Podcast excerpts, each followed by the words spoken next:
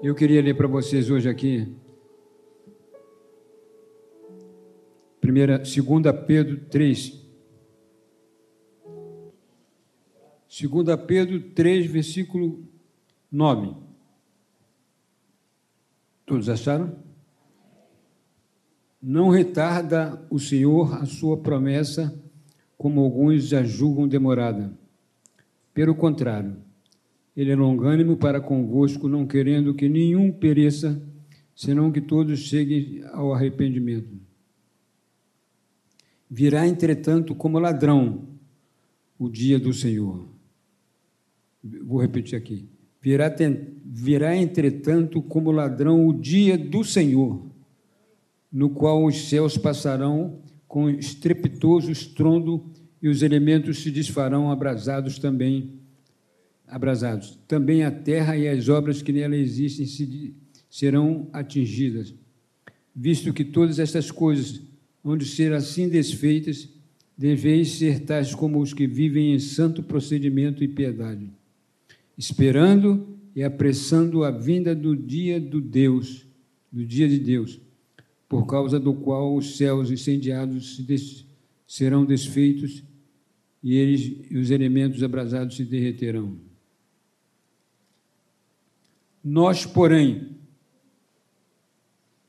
segundo a sua promessa, esperamos novos céus e nova terra, nos quais habita a justiça. Vou repetir esse versículo. Nós, porém, segundo a sua promessa, esperamos novos céus e nova terra, nos quais habita a justiça. Senhor Jesus, ajuda-nos, ó Deus amado, a passar para a tua igreja aquilo que tu tens falado aos nossos corações. Ajuda-nos para a honra e glória do teu nome. Amém. Poder sentar. Eu quero falar aqui hoje um pouquinho sobre, sobre a importância da consagração. Talvez você que esteja por aqui, que não, não pertence a igreja nenhuma, não, não entende por que, que os crentes falam tanto de consagração. Por que, que é importante? Por que nos consagramos? O que, dizer, o que significa se consagrar? Significa se entregar, se dedicar, se separar para Deus.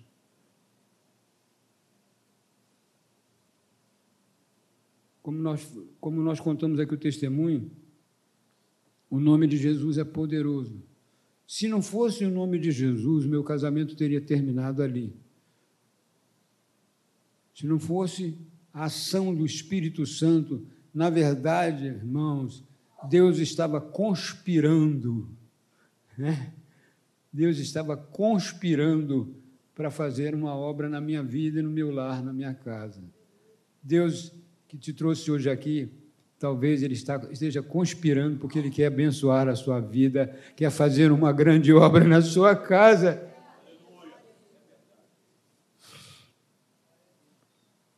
Nós precisamos nos consagrar. Primeiro lugar, porque é uma ordem divina. Hebreus 12, 14 diz assim: Segui a paz com todos e a santificação sem a qual ninguém verá o Senhor. Veja bem, isso é sério. Mas entenda só que ele começa a buscar a paz com todos. Ele não fala direto a santificação. Mas é impossível se santificar sem ter paz com o irmão. A paz, buscar a paz com uns com os outros. Foi quando nós eu resolvi voltar para casa e fiz as pazes com a minha esposa, que as histórias em casa mudaram.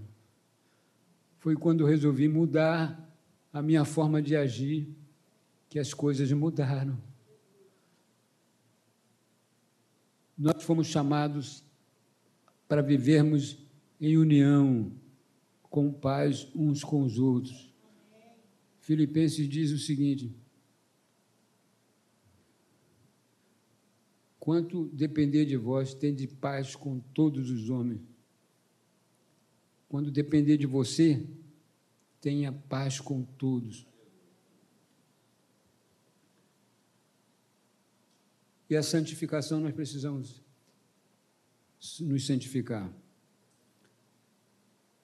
Essa santificação é feita pelo próprio Senhor Jesus.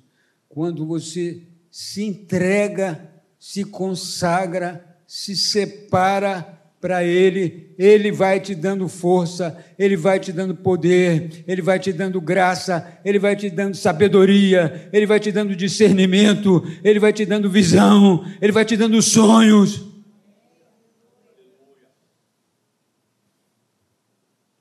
A santificação é feita pelo Senhor, não é feita por nós. Sabe por que muitas vezes você não consegue vencer as batalhas? Porque você está tentando vencer sozinho. Você está tentando vencer por suas próprias forças e você, por suas forças, não consegue. Só quando você reconhece que não tem condições, que você peça, peça socorro a Deus, Deus me ajuda. Por isso é preciso humildade. Por isso que Jesus disse que bem-aventurados os humildes de espírito, porque deles é o reino do céu. Eu trabalhava numa empresa nessa época, nessa empresa que eu trabalhava na, na Cinelândia, tinha uma engenheira que trabalhava comigo. E ela chegou para mim e disse assim, depois que eu me converti, passou um tempo, né, que eu comecei a pregar para todo mundo lá na empresa, ela falou para mim, eu não aceito esse negócio de dizer bem-aventurado que é os pobres de espírito. Eu, na época, não, não tinha muito entendimento, conhecimento da palavra, não soube explicar a ela. Mas o que Jesus está dizendo é que todos nós, na verdade, diante de Deus, somos pobres. Somos pobres de espírito. Bem-aventurado é aqueles que reconhecem que são pobres que precisam da graça de Deus. Bem-aventurados quer dizer muito feliz. Muito feliz é aquele que reconhece que precisa da graça de Deus, que precisa da força do Senhor. Segundo lugar, nós precisamos nos consagrar porque nós somos gratos a Deus pela salvação. As pessoas desconhecem o que foi realizado pelo Senhor Jesus. As pessoas desconhecem o tamanho da gigantesca obra realizada pelo Senhor Jesus quando se manifestou na terra. Deus enviou o seu filho. João 3,16, Jesus citou isso para um dos homens mais mais santos da época, que era Nicodemo. Porque Deus amou o mundo de tal maneira que deu o seu filho unigênito para que todo aquele que nele crê não pereça, mas tenha vida eterna. Deus deu, Deus deu. Não foram os homens que mataram Jesus, foi o Pai. O livro de Isaías, capítulo 53, versículo 10, diz que ao Pai agradou moê-lo, fazendo-o enfermar. O Pai se agradou em moer o filho, o Pai se agradou em castigar o filho, porque sabia que fazendo aquilo ele iria ressuscitar, iria salvar você, eu e a humanidade toda que crê.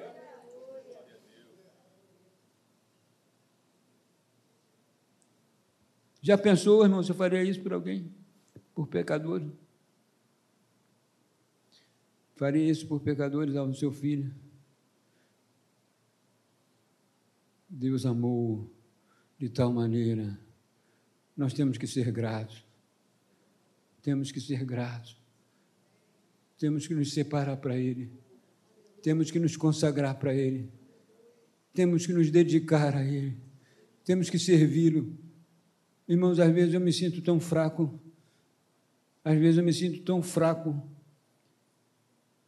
com, a, com, essa, com, a, com essa minha idade e, e dá uma vontade de parar,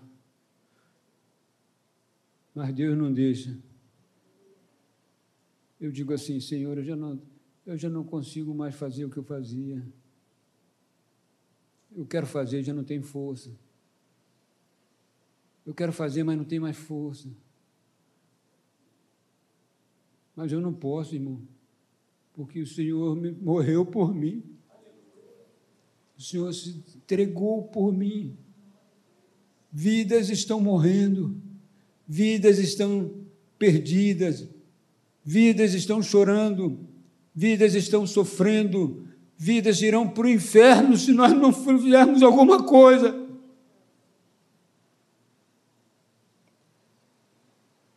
Jesus disse assim com aquela mulher samaritana. Aliás, não foi com a mulher samaritana.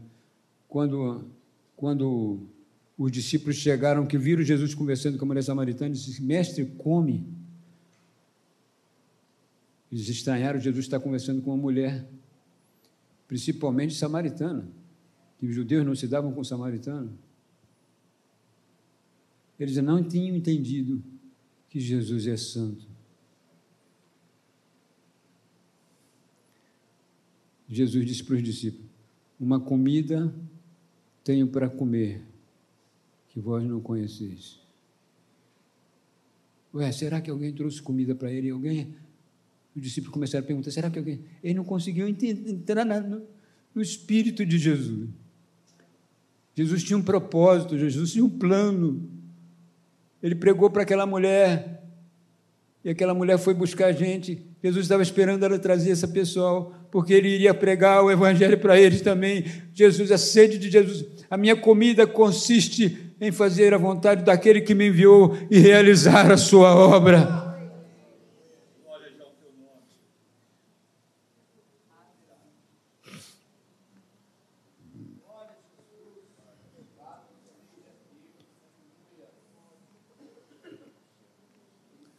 Deus, Jesus, fez uma obra que nós não podemos ser ingratos. Terceiro lugar, quando nós nós precisamos nos consagrar, porque nós o amamos. Quando você ama, você quer estar perto. Não é? Contei uma história aqui quando briguei com a minha esposa, mas quando eu a conheci, eu fiquei apaixonado. E eu morava em Diodoro. Morava em Diodoro e ela morava em Vilar dos Teles. E tinha um. Quando eu chegava em Vilar dos Teles, onde eu soltava, tinha uma rua subida, 500 metros ou mais. Toda quarta-feira, sábado, domingo eu estava lá. Chovesse ou faça sol. E era barro. E era barro. Quando chovia, eu tinha que ir assim. Mas eu amava. Eu amava, eu queria estar perto. Eu queria ver. Eu não é? Não foi assim com você? É.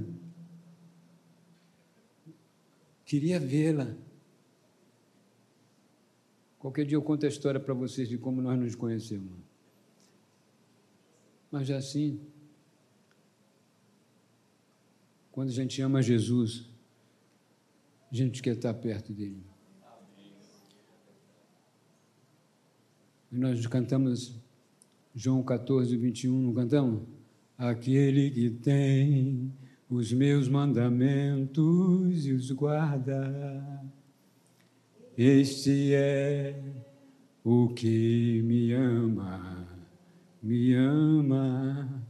Aquele que tem os meus mandamentos e os guarda, Este é o que me ama, aquele que me ama será amado por meu Pai, e eu também o amarei e me manifestarei a Ele. João 14, 21 a 23. Essa música foi feita pelo Paulo Pimenta. Pastor Paulo contou que foi visitar o Paulo Pimenta que estava com câncer terminal. E o pastor Paulo falou: Meu filho, você está bem? Aquele jeito dele. Meu filho, você está bem? Ele disse: Pastor, se preocupa com essas coisas, não. Escuta só essa canção que eu fiz nova. Aquele que tem os meus. Isso é amor de Deus, irmão.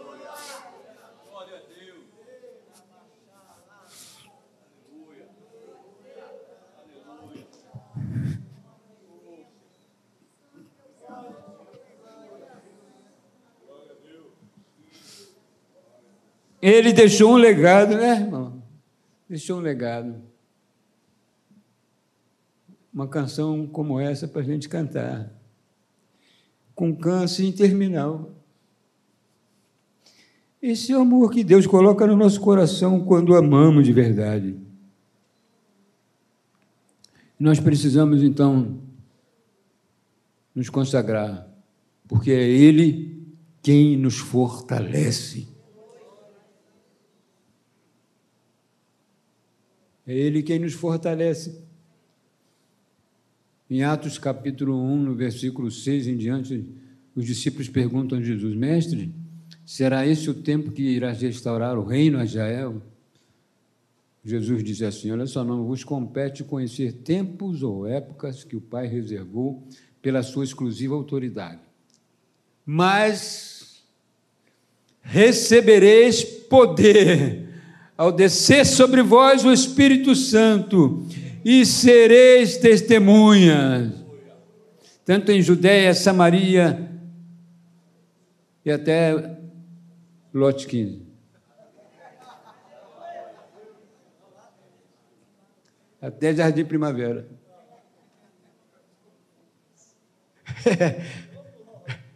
É ou não é, irmão?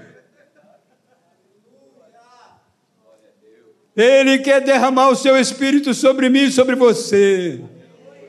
Ele quer ungir a mim, quer ungir a você. Ele quer usar a mim, quer usar a você. Ele quer curar a mim, curar a você das nossas mazelas, das nossas enfermidades, das nossas doenças da alma. Todos nós temos.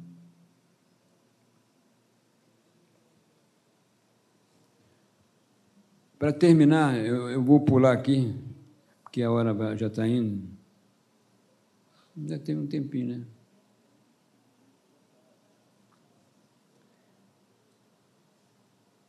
Nós vivemos tempos, irmãos, que antecedem a ira do Senhor.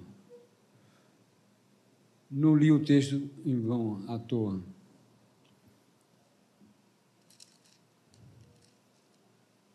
Não retarda o Senhor a sua promessa, como muitos, alguns julgam demorada.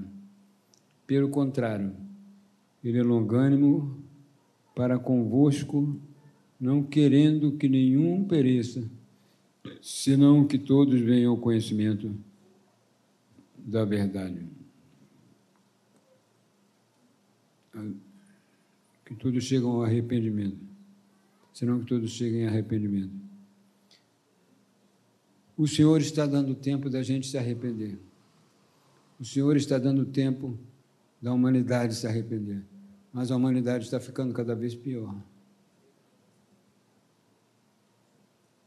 A Bíblia diz que na época de Noé, os homens eram maus. A violência tinha tomado conta dos corações. Deus se arrependeu de ter criado o homem. Diz que Deus se arrependeu de ter feito o homem e disse: Eu vou destruir vou dar cabo da raça humana. Mas ele encontrou um, Noé. Ele achou graça em Noé. E por causa desse um, ele destruiu a raça humana, mas não destruiu totalmente. Ele preservou Noé e sua família. Assim vai ser daqui a pouco com a igreja. Ele, Jesus disse, como foi nos dias de Noé: comiam, bebiam, casavam, se davam em casamento. Assim será na vinda do Filho do Homem. Um estará no campo, dois estarão no campo, um será levado, outro será deixado. Dois estarão numa cama, um será deixado, outro será levado. Porque enquanto às vezes um está convertido e o outro não está. Não queira passar por esse por essa experiência, irmão, de você levantar e não encontrar seu parceiro do, teu lado. Teu colega de trabalho desaparecer e você ficar. Não retarda o Senhor a sua vinda. Alguns dizem assim, ah, já fazem dois mil anos, dois mil e vinte e três anos que, que se fala nisso e até hoje nada. Por quê? Por boa causa por minha causa, por nossa causa. Ele não retarda a sua vinda. E ele diz o seguinte: que o dia do Senhor não retarda, virá, entretanto, como ladrão o dia do Senhor. O dia do Senhor, quando você olha lá em, em Sofonias, em Zacarias, em Joel, você vai encontrar uma descrição do dia do Senhor. Dia de horrores, dia de trevas, dia de angústia, dia de dores, dias como nunca houve antes. O dia do Senhor não é um dia, é um tempo. São sete anos de grande tribulação. Mas esses sete anos começam, antes desses sete anos, a igreja é arrebatada. Por isso, olha para os sinais dos tempos. Ainda hoje eu estava vendo de um, de um furacão na Filipinas que saiu destruindo tudo. Agora, pouco lá no, no lugar, não me lembro agora o nome, morreram sete mil. Sete mil, irmão. Os sinais estão aí. Esses sinais da natureza. E da violência. Nós falamos do dia de Noé. Hoje está tá melhor? Hoje está muito pior, irmão. Na época de Noé, não tinha bomba atômica. Na época de Noé não tinha fuzil, não tinha pistola, não tinha metralhadora, não tinha droga, não tinha cocaína. Você vai por aí, o tráfico está tomando conta de tudo. Todo dia eu estou orando e vou convocar a igreja para começar a orar junto comigo. Senhor, liberta o Brasil dos traficantes Liberta o Brasil do tráfico, do tráfico, irmão, porque se não tiver tráfico, não vai ter viciado. Agora, que os viciados, ore pelos viciados, ore pelos, pelos dependentes químicos, porque, irmãos, famílias estão sendo dilaceradas, lares têm sido destruídos. Se, uma vez eu estava no meu trabalho e eu falei para um rapaz que os traficantes eram era a pior raça que tinha, porque destruía lares, famílias inteiras. Eu disse, não, eles têm que existir. Quem não tem que existir são os viciados. Ué? Quando a pessoa não conhece Deus, irmão, quando tem a maldade no coração, não consegue enxergar a verdade. Conhecereis a verdade, e a verdade vos libertará. O Senhor não retarda a sua vinda. O dia do Senhor é dia terrível, é dia de grande tribulação. Mas a palavra de Deus diz assim, 1 Tessalonicenses 1, 10. E para guardar do céu o seu Filho, a quem ele ressuscitou dentre os mortos, Jesus, que nos livra da ira vindoura. Em Apocalipse 3,10, acho que é 3,10. Porque guardaste a palavra da minha perseverança, eu também te guardarei da hora, da hora, da, da hora, não na hora, da hora da provação que há de vir sobre toda a terra. Jesus estava lá com os discípulos. Jesus pegou para os discípulos e disse assim: Em vez de essas construções, os discípulos começaram a mostrar que construções lindas do templo, né?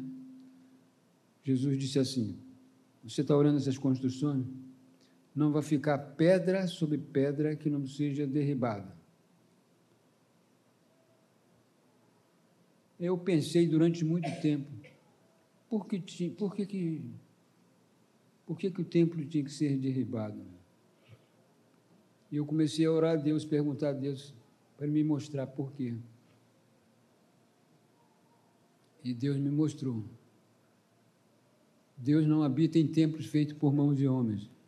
Deus permitiu durante um período que se fosse feitos sacrifícios de animais, que fosse feito o ritual no, no, no templo daquele jeito. Mas o plano de Deus era outro. Ele queria habitar em mim e em você. Deus hoje habita na igreja. O templo de Deus hoje somos nós. Sou eu e você. Portanto, se esse templo for erguido de novo, esse templo verdadeiro tem que sair de terra. Esse templo precisa sair para dar lugar à mentira, ao erro, ao engano. Então, precisamos nos consagrar. Precisamos nos separar para Deus. Porque o dia do Senhor está para chegar. E ele começa com o arrebatamento da igreja. Eu não quero ficar.